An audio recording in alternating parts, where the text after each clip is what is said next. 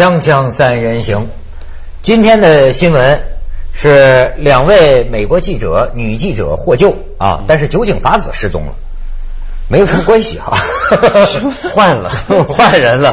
克林顿把这个酒井法子，日本酒井法子交到朝鲜手上，他脑子经常把不相干的事情联系在一起。有道理，这个联系有道理。嗯，小道消息就这么传开了。小道消息啊，在日本酒井法子不是我说这两个人这两个事件的之间的关系，被你这么一说，有什么关系呢？因为我的脸肿了，没关系。你说起来，什么叫失踪啊？我不懂。就一个人怎么叫失踪？酒井法子怎么失踪啊？就找不到他。酒井法子很多中国人很熟熟悉了，日本的一个一个女星嘛，她老公嘛说是发现吸毒，但是突然间她这个抓了她老公以后啊，她这个今天还是这两天不见了。那就两天不见不能叫失踪吧？很多人都两三天不见。这边对对对，比如说那个，我就知道暑期一开始就很多人都失踪了。嗯，其实你不知道这些人都干什么去了，回老家了，在路途中游山玩水，趁机趁这个情况不明的时候，全国。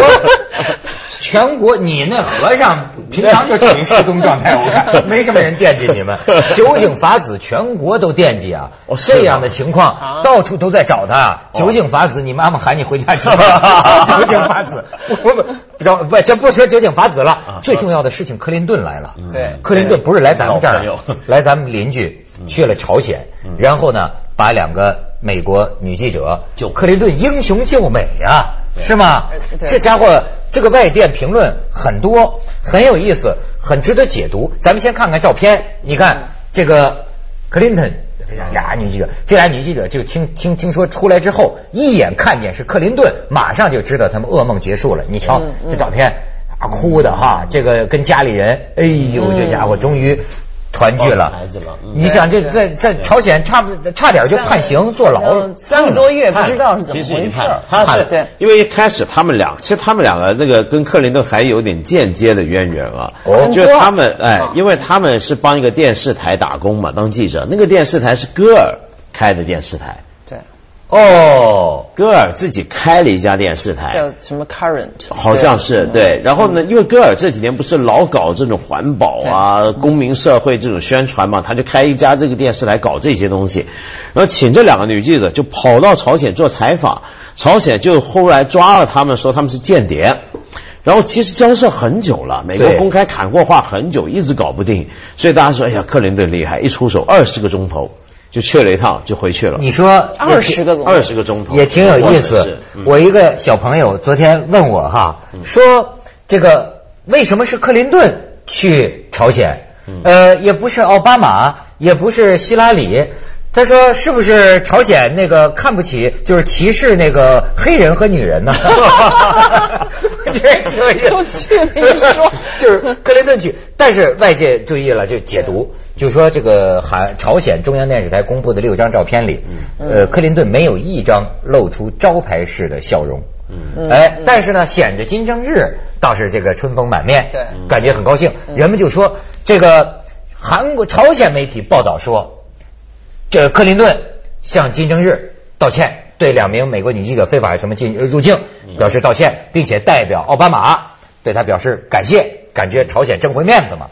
但是呢，英国媒体报道说，美国官员透露说，克林顿 没道歉，而且克林顿此行为什么克林顿不招牌笑呢？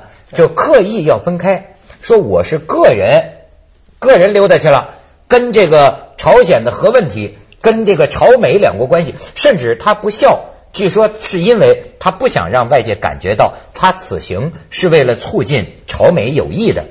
就是为了我个人去，我救俩女孩回来，没别的事儿。嗯嗯，好像外界有这样的。而且白宫呢也表现一个很很奇怪的距离感。嗯，比如说像这个呃奥巴马，那么后来人家接访问他说这个这事儿你怎么看？他居然的回答是：对我在电视上看到他们下飞机了，这让我很高兴。你看这种说法啊，就我在电视上看，就特别显现一个距离感。就我跟大伙一样，都是看电视。对，我们跟他们通电话，我我内幕你别问我，我什么都不知道。就这样，揣着明白装糊涂。没错。而且这里头还有商业约束啊，就是克林顿他们那一行一下机啊，克林顿首先还躲在机里头不出来，你知道吗？在美国接机那帮人啊，居然没看到克林顿。就不知道是不是中间跳伞走了。然后呢，就说当时啊，这个戈尔戈尔也要去接嘛，是他的下属嘛。那戈尔接机之后就大声喊一个名字，那个人呢是洛杉矶一个富豪。原来这整趟行程的费用是由那个富豪出钱去赞助的，就证明这是一个民间行为，对，完全跟官方无关。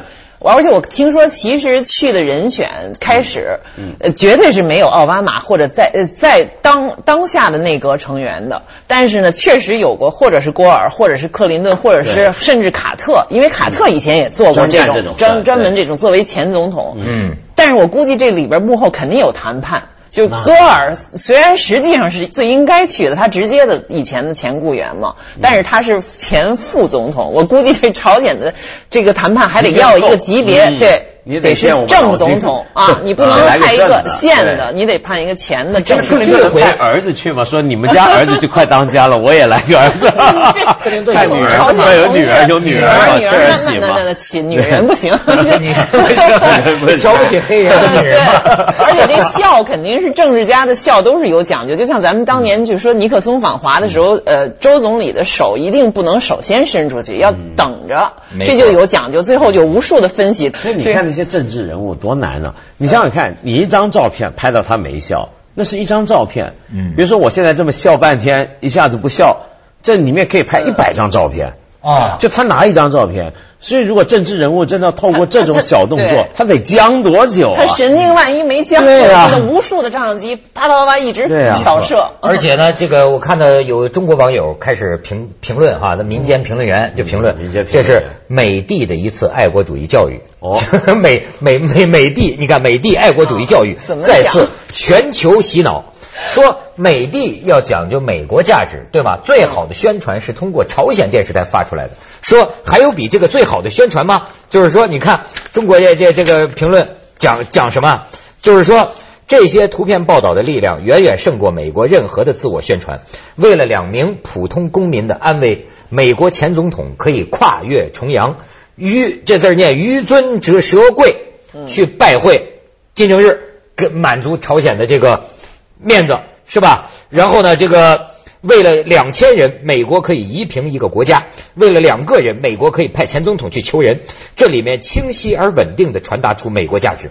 在罗马公民的身份，就意味着受到罗马庇护之后两千年。美国公民的身份也达到了相同的效果。就这样，美国又在全世界面前做了一次公关，展示了美式爱国主义的教育。这咱们是咱们民间民间民间评论，这太不我觉得这不靠谱。对对对，而且不靠谱。我一个对他，美国是他可以在这上，你如果做宣传，是为了美国公民的这个呃呃生命的价值，可以这么说。但是我相信，绝对不是。单一的这件事儿一定有其他的考虑，就除了对对对，有地缘政治的考虑，跟美国跟朝鲜的关系的考虑，因为这么重要的一个核核谈判进行了这么久，朝鲜不就是想要一个承认嘛，想要一个地位。啊，你一直要通过六方会谈，通过这么多的中间人，不跟我们直接谈，那把我们放在什么地位呢？对吧？这个是一个考虑，对，所以他。借这么一个又不是正式的总统来，也是一个前总统借这么一个呃呃人命呃呃一个记者的事件来传达了另外这个信号，就对他以后跟朝鲜的关系谈判打下了另外一个基础。肯定至少这是其中一个因素，我认为。我我其实很久以前我也写过一个东西，我就说到大家过去一直对朝鲜的很多的判断。就这个六方会谈，你到底谈还不谈？谈着谈着又走了，走了走了又回来了，这到底在搞什么？大家读不懂。就以前很多外国媒体不是常说这是个不可思议的什么野蛮的国家嘛？就不知道脑子里想什么。其实不是，我觉得他整个一直以来的路线都很清晰。他想做的是什么呢？就是我觉得朝鲜虽然我们中国老觉得跟朝鲜是很友好啊、邻邦啊、兄弟啊，共过患难。但其实朝鲜长久以来就有一种想法，就觉得，呃，跟中国贴的太好太近是不大妙的。你知道以前他朝鲜一直有个名称“世大主义”，你听过吗？什么意思？侍奉大国啊，侍奉大国。这是明朝的时候，他们新罗的年代，那时候正式提出主张嘛，叫世大主义，叫侍奉好民国、明朝，我们就安稳了。那么现在的朝鲜是非常明确说，我们要反世大主义。这里面就有点暗指这个意思，你懂吗？所以他从来就觉得跟中国贴得很近，当然有很多好处，但是他仍然想有一种相对独立。那么这时候他这个身份怎么获得呢？就是远交近攻，跟美国拉关系。那他的用做法比较诡异，就是用什么方法来博得美国对他的尊重甚至好感呢？就是搞核武器。然后呢？搞这个老吓唬你美国，你不觉得这似曾相识吗？这他在朝鲜这个国家身上，你可以看到很多这种冷战的延续。这是冷战思维。当年我们说实话，我们在那个呃改革开放之前的冷战时代，我们也感觉有势大两个超级大国呀。对，中国是一个棋子儿啊，在美苏之间的一个棋子儿，我们也造两弹一星，然后我们也为了就是没错就是这样，美国会跟我们谈，也是因为这个。现在他重复这个轨迹，那么然后这么做的时候呢？他就一直不想六方会谈这个框架，是因为他要的是跟美国对等坐在桌子两边的地位。嗯，你们周边这些别别别扯进来，所以这回对他来讲是胜利了，就是为这个这次克林顿就等于建立了某种联系了嘛。而且这次联系呢，就很多人都说现在是只有日本事先知道，韩国、中国、俄罗斯全都给蒙在蒙在鼓里头。但是中国就觉得被闪了一下。我觉得是的。是吗？对，我觉得对我们这个消息，我们国家觉得不一定是的。我们很 锵锵三人行，广告之后见。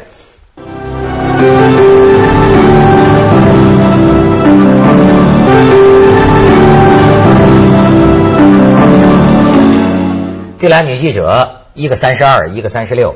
说是一个华裔的，一个韩裔的，嗯，美名一个叫林志美，一个叫李丽娜，就记这些记得这么清楚，孩子的名字要记牢啊，这下 给弄回去了。哎，但是这件事情确实，呃，你说美国是个什么样的国家呢？张老师，你在美国待了很久，因为我听到一直有人，全世界的人都喜欢说美国，有些人就说美国这种国家。别相信他们的那些什么这这价值普世价值，永远为了自己，对吧？但是也有些人说啊，说你看世界上的事儿，有时候少了人老美还真是不行。这这个，你你的感觉呢？呃，有有一个那个就是社科院前美国所的前所长叫资中云是是哈，他有过一个观点，其实可能也很多人都都认同这个，就是说美国的这个价值啊，它是你一定要分清它对内和对外，它是两种价值观。对内它是。呃，民主啊，人权等等的，就包括这些他的呃族群问题、种族问题什么等等，这是一套价值。对外，这个对外交政策，它是一个国家利益。这国家利益讲究的是实力，呃，有点像我们说的这种丛林法则。那按这种观点出发，我觉得在这种就是这个就这个女记者的这事件上，也会是一个综合考虑。而且可能首先是一个地缘政治的，所以在这两个它又不冲突啊，一举两得、一箭双雕的情况下，我觉得这是符合美国的一贯做法。因为他一定换了些什么。你想想看，你有两个记者在人家手里，这是人质，你凭什么拿个人质回来？嗯，你必须换了一些东西出去。呃，对不对？就带去一个某一个信号，然而这个信号不跟这个两个人命是没有直接关系的。对，哎，那你说，呃，像文道刚才讲的，克林顿现在像他这样的人，在美国起什么作用？这种人其实很常见，就是说很多西方国家的一些退休的前国家领导人，都会有这种很特殊的政治地位。他这种人好使好用啊，你比如说克林顿。声望很高，而且克林顿在任时期，他跟朝鲜关系不错。你记不记得那时候？嗯，克林顿在任的时期，他跟中朝关系都很好的，美国对不对？嗯。然后还有呢，他老婆呢是名正言顺，人家现在美国国务卿管外交的。嗯。他这个身份太微妙了，对不对？对。然后呢，呃，这这时候你就看到很多国家这种前退休的、已经退休的前领导人呢，他们能够做一些什么事儿呢？就干这种事儿，就是一些。啊，你明明有某种官方色彩，但是奥巴马他还不承认，他老婆还假装，哎呦，是吗？我老东去了，哎呀，这真好啊，是吧？还来这个，你知道吗？政府不便出面，对，就是所有正式场合你不便出面，都能够让他们搞定这种所谓特使。现在特别流行嘛，你看英国布莱尔，嗯，现在当中东特使嘛，对不对？嗯，就以前北欧也是有很多的退休的政治人物，什么在欧盟现在里面也担当很重要的角色，就是他们这种人呢，有政治经验，有人脉很重要，有声望、有地位，他只是没有个实际的职位跟相应的权利。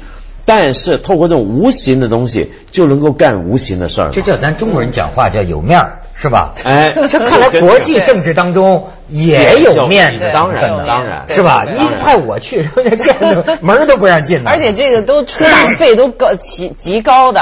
我听前些对，就是布莱尔到咱们中国，不知道是被哪个什么大企业什么连是一个什么会议请来说的，匆匆匆匆一来，不知道出了多少万的价钱，说讲的也就是一些老生常谈嘛，也没什么。但是人家有面儿啊，而且就是说，对他可以干这种事。可你也可以说就是出去捞钱去了，因为比如是克林顿他们下任的时候，因为好多这个纠纷什么的也欠不少钱啊，没两几年就成了多少千万。他们也到处走学的，也走学。我我前一阵碰见一个好像是深圳的房地产商，就是前几年有一次邀请克林顿对来来做演讲的，对对对。你知道他跟我说呀，有什么内幕啊？什么内幕也没有。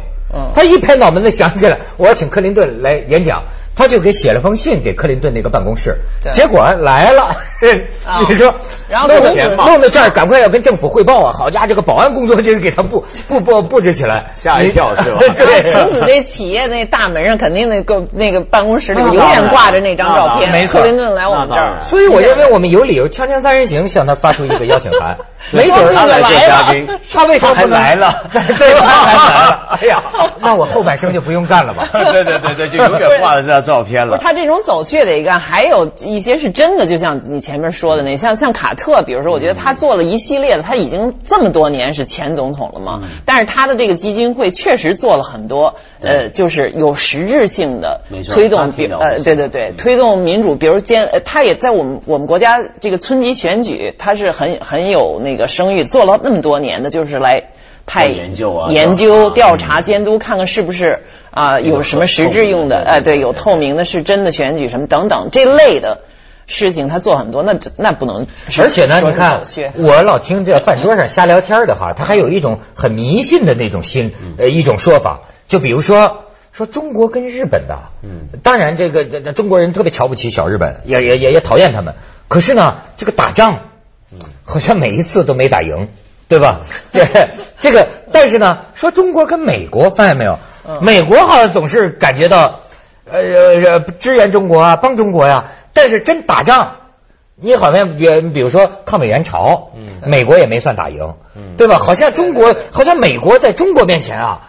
老觉得容易吃瘪，或者说弄不过你。中国人不是美国人对中国还有真的有一源远流长的情节，所以只有他们会说，在四九年以后，他们那大报讨论的天翻地覆，就是说叫 Who lost China 嘛，就是谁谁失去了中国，好像意思中国本来我们那么多代的传教士就是要来中国，把中国变成我们的兄弟，基督教的兄弟传教啊，多少年啊，有些很啊，对对对，那么那么苦的，而且唯一的就是就是赔款，战争赔款，这庚子赔款办。办了中给中中国办学校，还就是美国，对呀对呀，就打了那么一次仗，参加者之一还办了一个。他有一个情节，就是好像这是一个另外一种极端和我们不同的，但是代表了最高级的东方文明的这么一个国家。他莫名其妙的有一种好感。他也觉得是个旧文明里面会出现新国家。当年辛亥革命的时候，美国也是特别关注的。嗯，因为美国是自己是一个这么建立起来的共和国嘛。他很希望看到有这么一个大国，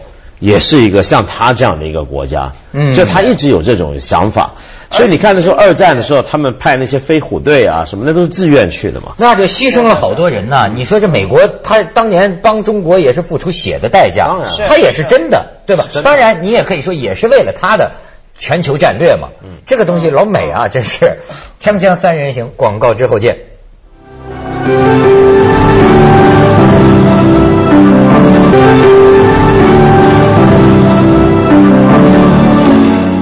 扎老师对美国什么感情？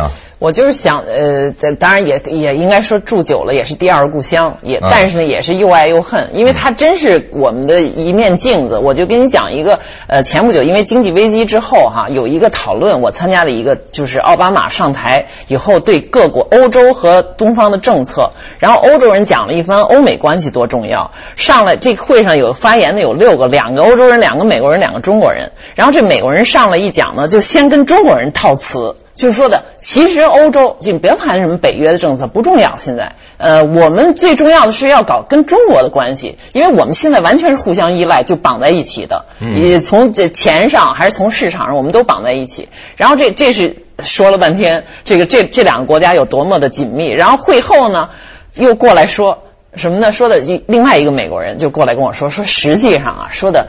我们你们老觉得我们美国人是从欧洲出来的，其实我们跟你们更像。为什么呢？欧洲人是什么人呢？就是当年那些没有胆子犯，就是冒险出去寻找新的家园、出海去冒险建立新家园的人。他们是那些留在那儿的，他们是最保守的，不求新的。而在这一点上，他们就觉得中国人，我们自己的形象是，我们内内陆文明没有出去，对吧？嗯。但是他们看到了一个是，当然历史上对有很多沿海的地区大量的移民，对对对对。一个是这个国家好像有一个其他古老文明没有的一种强烈的激进的要更新自己，要呃做买卖，要出去，要把自己那个文明要再造的这么一种这种这种欲望，就是对。呃，拼命干活，拼命挣钱等等，而且不惜就是说与一些老的东西决裂。嗯，他们对对这个，他们就也许这是一种表面上的相似，但是至少这确实在两个民族的性格上是有这么一种倾向，在这点上，他们觉得跟中国人有很多相似的地方，很相近。这就说，我说为什么他们好像很久以来对中国有一种莫名其妙的好感？呃，我就就能感觉到，就觉得好像有什么某种缘分。嗯嗯，这周虽旧邦，其命维新。其命维新，对。从这点上来讲，中国人自己也觉得呀，是就对。可是我想，美国还。还有一个地方就是这个国家呢，在这个上也是个周虽旧邦，其命维新。虽然他那么年轻，就他每次的对自我的更新，都是建立在对传统的一个解读。嗯，像马丁路德金，接下来他要要求一个种族平权的时候，他诉诸的是美国的独立宣言，来推动他的革命跟更新。